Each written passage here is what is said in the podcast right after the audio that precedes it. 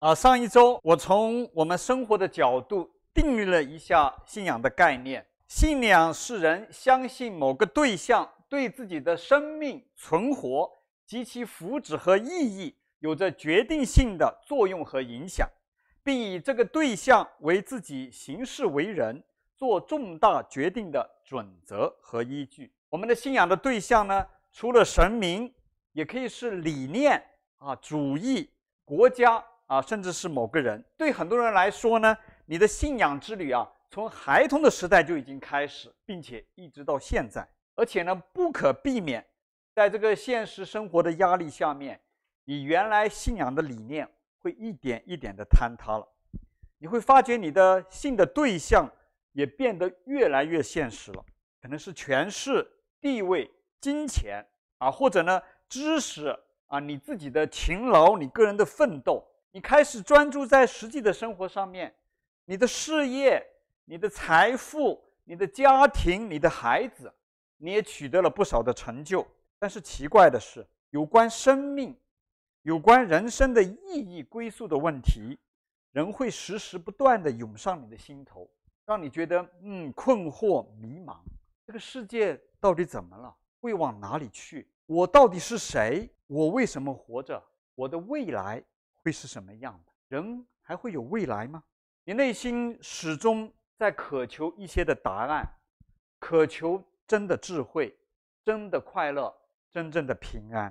所以这些真实的经历告诉我们一个非常重要的信息：或许我们需要重新开启对生命的源头、生命的意义和方向的探索，开启对那个真正决定我们生命存活。福祉及意义的对象的寻求，换句话说，开启我们的信仰之旅。而我在这里要给大家介绍的，啊，也是我自己在经历了信老天啊、信知识、信佛、信个人的奋斗、个人的勤劳之后，找到并且现在用我的生命在实践的基督信仰，一个宣告神来找人的信仰，而不是人找神的宗教。啊，人类历史发展到今天，唯有他的这个开创者留下的是空坟墓，而不是死的确确实实的证据，他的骨骸。今天啊，人只要找到他，找到耶稣的一块骨头，不要说你会顶礼膜拜，我告诉你，而是整个基督信仰都会马上坍塌、灰飞烟灭。他就是耶稣，被称为神的儿子、人的救主的耶稣。是世界上大部分文明国家都在复活节所庆祝的真正的对象，也包括我们在圣诞节所庆祝的真正的对象。至于今天我们如何开始重启我们的信仰之旅呢？我想最好的方法就是追根溯源，回到信仰的起初，看那些初代的信徒们。看他们在那个残酷无情的迫害的下面所爆发出来的勇气、生命力，和延续到今天对整个世界文明的影响力。他们充满活力的信仰，让今天每个人都惊叹不已。而他们的起点，才应该是我们重启信仰的新起点。所以上周在我们深入的分析、了解了一段。近两千年前，基督信仰刚刚开始的一个重要文献之后呢，我们得出了一个清晰的结论：当时的基督信仰的起点，和我们今天重启信仰之旅该有的新起点，是针对一个人的问题。这个从死里复活的，称为神的儿子的耶稣，他到底是谁？啊，对上周我们谈到的哈，保罗谈话的那些对象，那些的。雅典人来说，耶稣这个名字对他们是完全陌生的，但似乎啊，对今天的我们却不是这样啊。我想很多的人哈，在这个世界上都听过耶稣的名字啊，特别对那些现代文明有认识的人，你发觉他们都会表现出耶稣的尊重，而且呢，这个尊重你会发觉无关宗教信仰、民族文化和政治立场。大家知道吗？佛家的星云法师。讲经的时候也讲耶稣的，耶稣你发现虽是基督信仰的一个核心人物，但是他的影响远远超越了宗教信仰的范畴。他的教导是现代文明的基石，是国家民族的良心。然后我们需要特别注意的是，哈，谈这个问题的目的不是要大家像对待一个历史人物那样，你去评价他的呃行事为人啊，他的思想教导啊对后世的影响。我们看他的门徒们，包括保罗自己，都不是一来就因为他的行事为人、他的思想教导而坚定地跟随他的。每一个用心的人，我们都可以去查考文献记载。那个时候，天天跟着他的门徒们的表现，他们听他的教导，亲眼看到他施行的一些奇妙神奇的事情。而且这些人口里面，他也承认啊，耶稣是神的儿子啊，是他们盼望的这个救世主。但是，当耶稣被捕、被钉十字架的时候，他们却都四散而逃，离他而去了。大家注意，没有人为他抗争。甚至没有人为他去喊冤。然而，当耶稣死而复活后，我们看见的是什么？他们重新聚集，勇敢无畏的去传播这个信息，而且大多为此付上了生命的代价，让门徒们、让保罗和无数跟随耶稣的人甘冒风险，并愿意为信仰付上生命代价，最根本的原因。是耶稣的复活，因着耶稣的复活，他们真正认识到耶稣是谁，而这个的认识和他们个人是有直接关系的。啊，你可以认识一个名人，了解他相关的一切的资料，但是你和他没有任何关系，他也不认识你。啊，他们对耶稣的认识，回答了他的死和复活跟他们有什么关系？他和他们一直寻求的真神有什么关系？他和他们和他之间真正的关系是什么？而正是因为耶稣的复活，他们才认识到他对他们的意义，他和神之间的关系，以及他和他们之间真正的关系。而这才让他们重视并且真正理解了耶稣的教导。更重要的是，他们开始有动力、有能力、有勇气去遵行。也正是这种认知，让他们的信心能够活过来，让他们可以去为信仰付上代价，去产生直到今天还有的影响力。而这也才是当时基督信仰的起点，和我们今天重启基督信仰该有的新起点。所以，亲爱的朋友们。我们要想认识真理，得着生命的祝福和意义，我们自己也需要回答这个问题：这个耶稣到底是谁？他为什么要受死？他跟我到底有什么关系？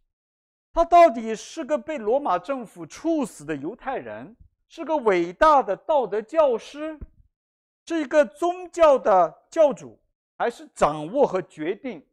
以我命运和未来的生命之主啊，今天我们就要从这个新基点出发，来继续我们的探索。我想告诉大家的是，其实他的死和复活和我们每一个人都有着我们意识不到、想不到的很深很深的关系。耶稣是被罗马政府以当时最血腥、最残酷、最羞辱的刑罚钉十字架处死的。但是让我们很吃惊的是，其实是他主动并且甘愿去这样受死的，啊，尽管当时跟随他的门徒不明白，他曾经也多次告诉他们自己要去受死，而且会复活。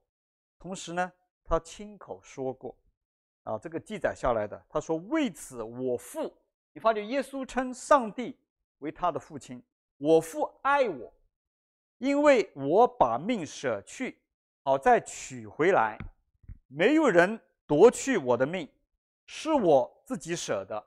我有权舍弃，也有权再取回，这是我从我父所受的命令。为什么要像这样做？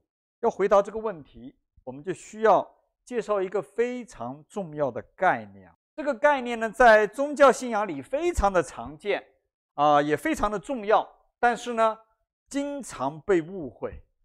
那如果我们要重启我们的信仰之旅，这个概念没有人可以避开，因为这个和耶稣和耶稣来做什么，他为什么要做，和你和我和人类的现状和未来息息相关。啊，如果你是在基督信仰传统里面长大的，或者你呢接触过一些基督信仰的，你可能都会听到，而且呢，这或许也是你反感基督信仰。不愿接受的一个重要原因。但是无论如何，亲爱的朋友，请你耐心听一听。或许我在这里也告诉你的和你以为的大不一样。这个概念就是什么？罪的概念啊。尽管有圣经清楚地告诉我们这个罪的缘由哈，但今天呢，我们不是从那边，我们要从我们真实的生活经历来看，因为这样或许可以帮助你更明白这个的观念，并且可以找到一些。你自己的经历和圣经启示之间的联系，我告诉大家，我们重视圣经，不是因为它是宗教典籍而重视，因为这样只会回到我前面提到的一个误区哈。我们只是口头高举圣经，但是你不会去真正了解。我们这里重视圣经，是因为这位复活的耶稣，他重视圣经，而且他帮助我们可以理解圣经的真义。罪，这是个非常特别的词，听起来让人没有人会感觉到舒服的，因为它似乎非常的严厉哈。除了宗教、哲学和司法上面用，生活当中并不常见的。家里面哈，你不会听到啊，你对你不听话的孩子说：“看啊，你又犯罪了。”而在在学校、在工作场所、社交场所，你也不会用的啊。你的老师、你的上司、老板也不会说的啊。来来来，我们需要谈一谈你最近犯的罪，而令人不舒服的原因在于我们讲的这个程度太过严重，好像是你触犯了国家的法律才会用的啊，而且给人感觉好像没有任何回旋的余地了啊！你被谴责，被定了罪，你被抹杀了自尊啊和你作为人的价值，所以呢，我们经常用另外一个词来代替啊，这个词呢。降低了那个严重的程度，哈，给我们回旋的余地，让我们感觉好一些。这一点哈，在你会发觉，在东西方文化当中高度的一致，我们都是这样做，所以呢，可以说是这是人类的共性。这个词呢，我想大家都猜得到哈，就是错误啊。这个现象我们见得太多哈，公共场合、公共人物、社会精英其实都在用。啊，即使有了非常严重的失误，在媒体面前们，政客们都会说：“哎，我们犯了个错误。”啊，在生活中，对配偶不忠、出轨的人，啊，被抓到后也会这样说的：“哎呦，我犯了个人人都会犯的错。”然而，你听着，你可能会想喊出来：“这不仅仅是个错误，这个比错误严重的多。”错误啊，其实是我们在生活中每天都在发生的。都在经历的哈，你学校写作业啊，犯点错哈，开车出行，你做家务做工作，我们都会啊。如果现在我问大家哈，请曾经犯过错的举举手，你肯定都会举手，而且你也会不会觉得尴尬哈？但是如果把犯错改为犯罪，请犯个罪的举举手，你恐怕就会很犹豫了哈，因为错误的含义是什么？是一时的疏忽。不小心，我们认识不足，无心之过，啊，我们也都有借口嘛。人无完人嘛，其实不是我的错，是他的啊，是我先生的啊，是我太太的啊，都是那个女人，是她给我吃的苹果。然后这个真相是什么？真正的信仰就该是寻求真理和真相，这是需要我们的勇气的。关于人，关于我们，关于你，关于我。真相到底是什么呢？为什么有时候我们是明明知道不好不对，故意犯错，啊，让我们自己、让我们的亲朋好友好像得点好处，啊，让我们不喜欢的人得点教训？为什么有时我们明明知道不好不对，还有计划的去犯错，少报一点税，啊，提供一点点不太真实的材料，为了贷款，为了移民？然后我们真的能称这些错误为错误吗？那个故意有预谋的错误，这样的讲法合乎逻辑吗？而且不但如此，你发现我们还一而再、再而三地犯同样的错误。如果不是你自己，你会如何来称呼这样的错误？如果不是你自己，你会如何称呼一个一次又一次犯错啊、有预谋犯相同错误的人？所以显然，“错误”这个词哈、不足以描述，是因为这些呢远远超过了错误的范畴。为什么？因为如果是错误，你改正就好了啊！你写错了，擦掉重写；你开车走错路了，呃，掉头就好了。然后我们面对的问题是什么？你会发觉我们明明心里想做好，但是你会发觉你自己无法完全改正。你可能已经试了很多年，你自己很努力你的家人朋友都帮你啊，你甚至花钱去买书啊，参加培训班，请教练啊来提升自己、改变自己。可是呢，你会发觉不多久，你还是会犯，而且呢。你自己啊，或者你认识的人，因为自己犯错误的这个习性啊，失去了朋友，失去了配偶、家人、婚姻、工作，失去了前途。你也经历到你没法停止不犯一些你自己已经知道不对、对自己、对他人有害的错误。停止发脾气，停止向你的另一半说谎，停止吃太多、喝太多。停止看一些不该看的东西，停止做一些不该做的事情。很可能在你的心底里面，你不知问了多少次：为什么我总改不了？我到底出了什么问题？而且最奇怪的是，你会发觉我们会自然的抗拒这些改变。你发觉有些错，你不犯了，你却还在想。比如说，你想要改掉你发火的脾气啊，你不要再在网上看一些不该看的东西。你坚持了两天、三天、五天，啊，甚至十多天，你做得很好，啊，你已经看见你正在改正自己。但是奇怪的哈，你自己去检索一下你的，你有没有这样的念头？哎呀，我已经好久没这样，我欠自己一次。啊，你看我已经好久没了，可以再来一次。而且呢，你明明知道这这样做的后果会带来的伤害，结果呢，还是犯。又犯，久而久之，你绝望了，破罐破摔了。不知道大家有没有这样的感叹过哈？为什么我做不了我明知我该做的事情，而我知道的不该做的事情，我却做了，而且持续的去做呢？如果你自己是个公正的审判官，对你所谓的错误，不能单单用人无完人，无心之过，我犯了个错来掩饰。那么这该称为什么呢？好，我讲到这里哈，我想问大家，你有没有觉得我们自己的身上里面可能有着更深层次的问题？或许我们自己本身就是这个问题，而不是我们做的某件事情、外面的环境、他人的影响。而当你有勇气这样去看的时候，其实你就开始正视自己，你会开始离开肤浅的表面，关注到你的内心的人性，这或许将会带给你脱胎换骨的改变。其实，罪是一个真实存在的现实，是你我人性中一个固有的部分——罪性。尽管我们都想把它掩饰、淡化啊，甚至除去。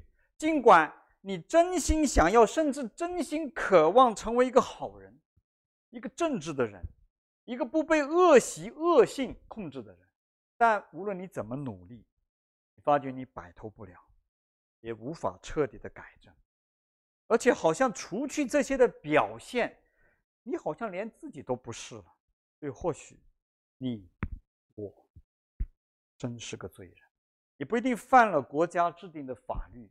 同时啊，也被抓到啊，不抓到还不算，但你会发觉你的内心会内疚，你会有罪疚感，会让你从梦中惊醒，会让你内心不安，而你的成长的背景，你所受的教育，只会让你在感受的程度上哈，敏感的程度上有所不同，但你不会完全没有内疚、罪疚感。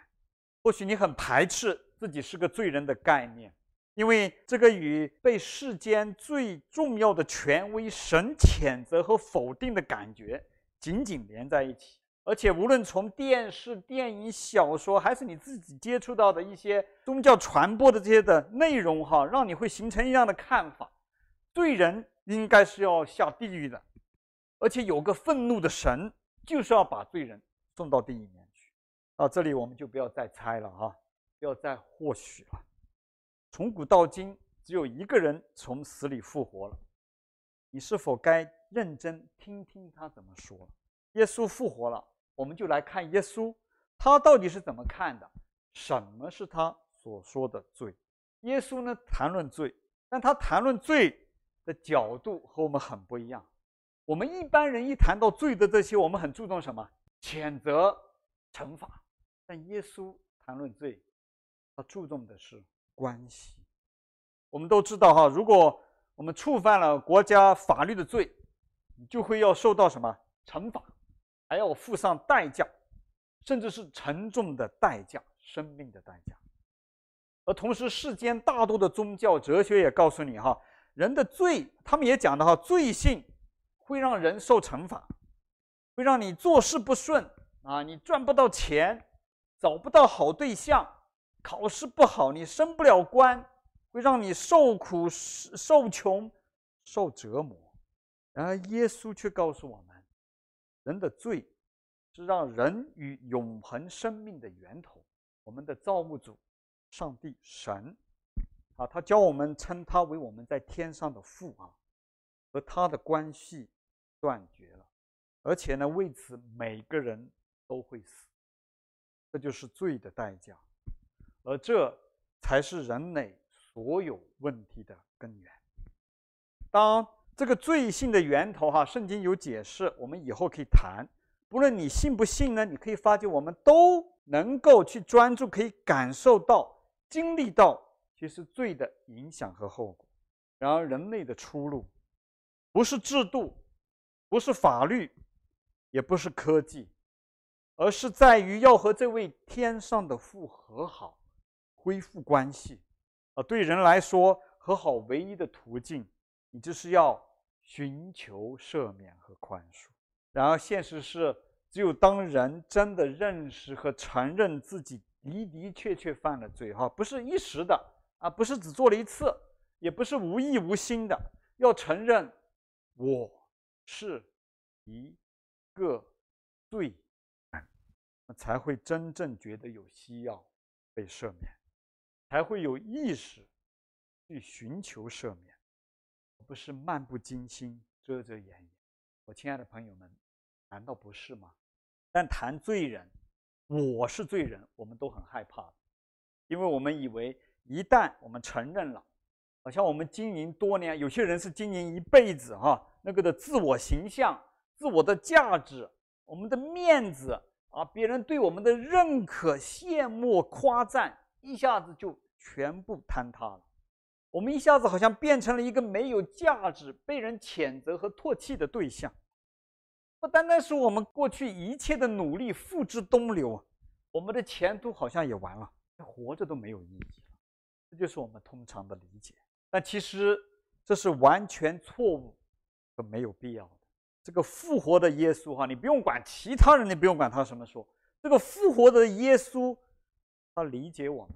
而且他告诉我们，而且用他的行动来表明，他谈论罪的目的，在于帮助我们恢复关系，而不是受谴责和惩罚。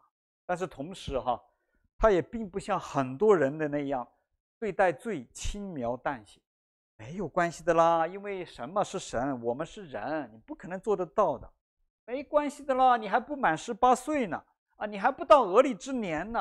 啊，你还不太明白的。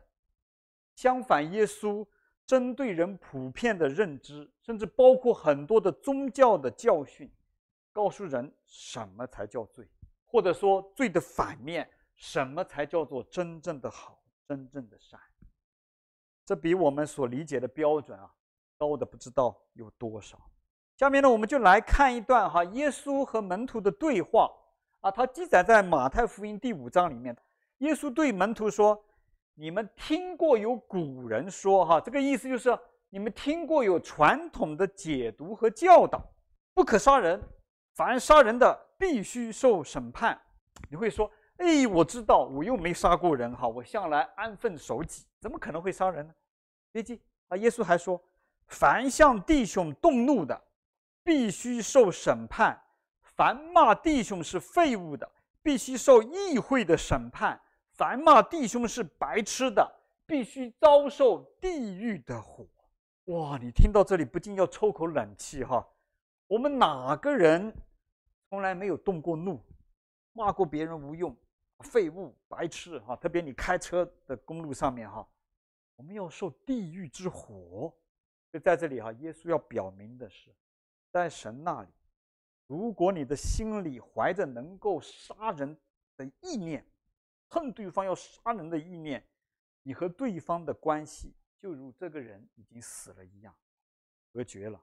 那么你就会面临和杀人一样的神啊！接着在门徒们还要刚刚喘气的时候啊，耶稣又说了：“你们听过有话说，还是一样的哈，传统的解读和教导，不可奸淫。”有人马上就回应了：“哎呀，指天发誓，发发怒，骂骂人，我是有的。这个呢，我可以保证，从来没有犯过。有贼心，也没那个贼胆。”耶稣却马上说：“凡看见妇女就动淫念的，这人心里已经与他犯奸淫。”哇，开什么玩笑？这个也算了。如果你再往下去读，还有更多啊，这我们以后会细谈哈。总之，在这里，耶稣把神的律法和标准显给人看，你会发觉他远超人所制定的一切的律法，而且这种的律法对多数人来说，我们都可以说我们没有犯罪。我想我们的回应只能是哀叹：哇，这都算，我们自己真是没救了。是的，我要告诉你，这就是神真正的律。然而，这个律法人要做得到，真正可以让人彼此和平相处。幸福的相处，而且是永远和平幸福的相处，这样的规则。呃，如果你能认识到这一点，接受到这一点，神的标准那么高，做不到，我真的做不到，犯了罪，那么我就有一个好消息要告诉你，而且确切的说，是耶稣复活的耶稣，神的儿子，有个大好的消息要告诉你，你们不用怕。神是公义的，但同时他是慈爱的，他爱你，而且他还要救你。我耶稣就是为此而来的。下面我们再听一听这位世上唯一从死里复活的人，称为神的儿子耶稣的宣告：神爱世人，甚至将他独一的儿子，就是指耶稣哈，赐给他们，叫一切信他的人。不至灭亡，反得永生。接下来，因为神差他的儿子到世上来，不是要定世人的罪，而是要使世人因他得救。耶稣告诉你，我就是为你们而来的，而且是专门为那些认识到也承认自己是罪人的人而来的。而他来，不是很多人、很多宗教领袖以为的。他来这里定罪来刑罚人，不，他来这里为了让人与上帝、与我们的天赋和好，让人与人之间和好，恢复该有的那个和好相爱的关系。你的罪是非常严重的，很多的时候其实超过我们的想象，我们所理解的严重性，而那个代价就是死。但是耶稣告诉我们：“我甘愿代替你们受了罪的刑，就是死，以至于你能够活，而且不是多活几天，乃是得着那个永远的生命。这就是耶稣，他的门徒保罗，包括我希伯和千千万万的门徒所宣扬和跟随的主，跟随的耶稣。在你还不认识他的时候。”他其实就已经来了，在你不认识他的时候，他已经甘愿为你而死。为你预备好了出路，预备好了拯救，并借着不同的人和一次又一次的机会来召唤你，等待着你。当你认识到并承认自己生命的真相和需要，你就能够得着他的帮助和拯救。而且他不单单带你脱离那个恐惧、害怕、羞耻，他要让你和造你、了解你的主宰，你在天上的父恢复关系，得到全新的生命，以爱和一切美善的源泉，永远的连在一起。这位天父，不管你做过什么，不管你看自己怎么样，不堪、不配，多么没有价值。多么没有盼望，他都爱你，接纳你，并盼望你回到他的怀里，这很不可思议，很难理解，对不对？在人世间，我们找不到这样的例子。在人世间，人与人的关系当中，爱的关系当中，家庭的关系当中，我们找不到这样的例子。所以，耶稣他用了一个寓言故事来告诉人，这就是今天我们前面所读到的浪子回家的故事，记载在路加福音的里面。他说：“有个小儿子来到他老父亲的面前。他说：‘父亲啊，啊，我用耶稣的方法，用我们现在的方式解读给大家听哈。父亲，我知道你死了以后呢，我可以继承我应得的遗产。但是现在你还没有死哈，可不可以？我们就算你死了，啊，我离开也不用再见你了。然后呢，现在就给我应得的遗产吧，因为我等不及了，我有很多想要去做的事情。”我有很多想要去享受的东西，我不见你，你不就像死了一样吗？啊，所以呢，给我属于我的产业吧，可以吗？当然，人世间不可能发生哈。那这位同父亲同意了，把财产分给他。这个小儿子就带着这些的钱财呢离开了，他尽情的享受，做一切他认为好的事情，对他好的事情，让他觉得开心好的事情。结果呢，他把钱财。他父亲一半的财产啊，大家记得挥霍一空。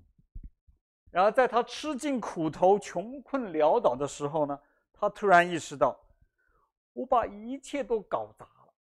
哎呦，完了！我要回去认我自己的罪，哪怕做个雇工也可以，也可以得到饭吃。然后呢，他就回来找他的父亲了啊，和父亲有了下面的这一番的对话哈。而耶稣呢，借着这段对话。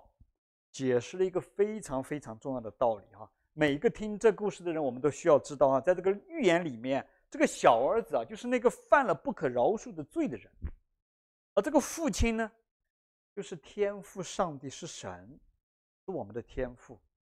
我们在世上普通的父亲，因着小儿子做这样的事是绝不可能，他们的关系得到复合。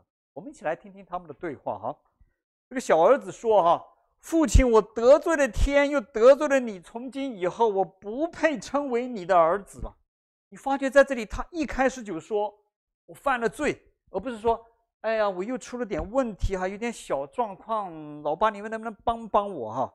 他意识到他犯罪那个严重性，他没有再找借口，也不再回避，不再掩饰，不再轻描淡写。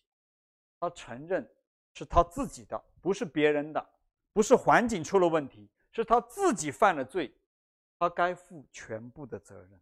同时，他承认他不配再被称为父亲的儿子，这一点非常重要哈。意思是，他承认我们之间的关系破裂了、断绝了，我也不能够再有权利、有资格来称你为父亲，而你也没有任何的理由和义务称我为你的儿子来对待我。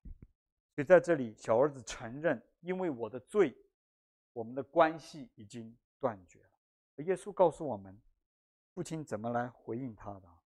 父亲却吩咐仆人，快把那上好的袍子拿出来给他穿，把戒指戴在他的指头上，把鞋穿在他的脚上。等一等，我们不需要听一听他的解释吗？不需要，不需要知道他是如何挥霍的吗？不，没有必要了。真的吗？你确定？是，不需要了。耶稣把神的话放在了这个虚构的父亲的口里面，因为我这个儿子是死而复活、失而复得的。他真的死掉了吗？没有。但是对父亲而言，他的确已经死了，因为他们的关系破裂了，隔绝了，他们不再有联系。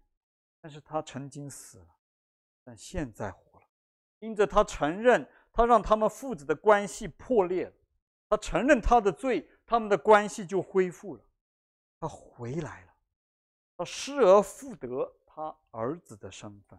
所以父亲宣告说：“让我们庆祝吧！”我们知道他们庆祝什么吗？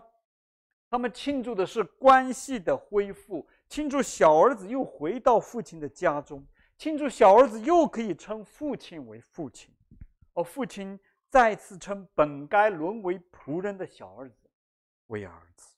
所以小儿子他与父亲的关系恢复了，他原来儿子的身份也恢复了，他得救了。他能够再次继承父亲的产业，享受父亲无穷无尽的神。这就是今天信息的重点，请你留意听。当你思想耶稣、思想基督信仰、考虑重取你信仰之旅，你必须直面一个重要的问题，是罪的问题。而这个罪不是别人的。不是一个模模糊糊的群体的、社会的、国家的、民族的、人类的，而更重要的是很具体的，是你自己的。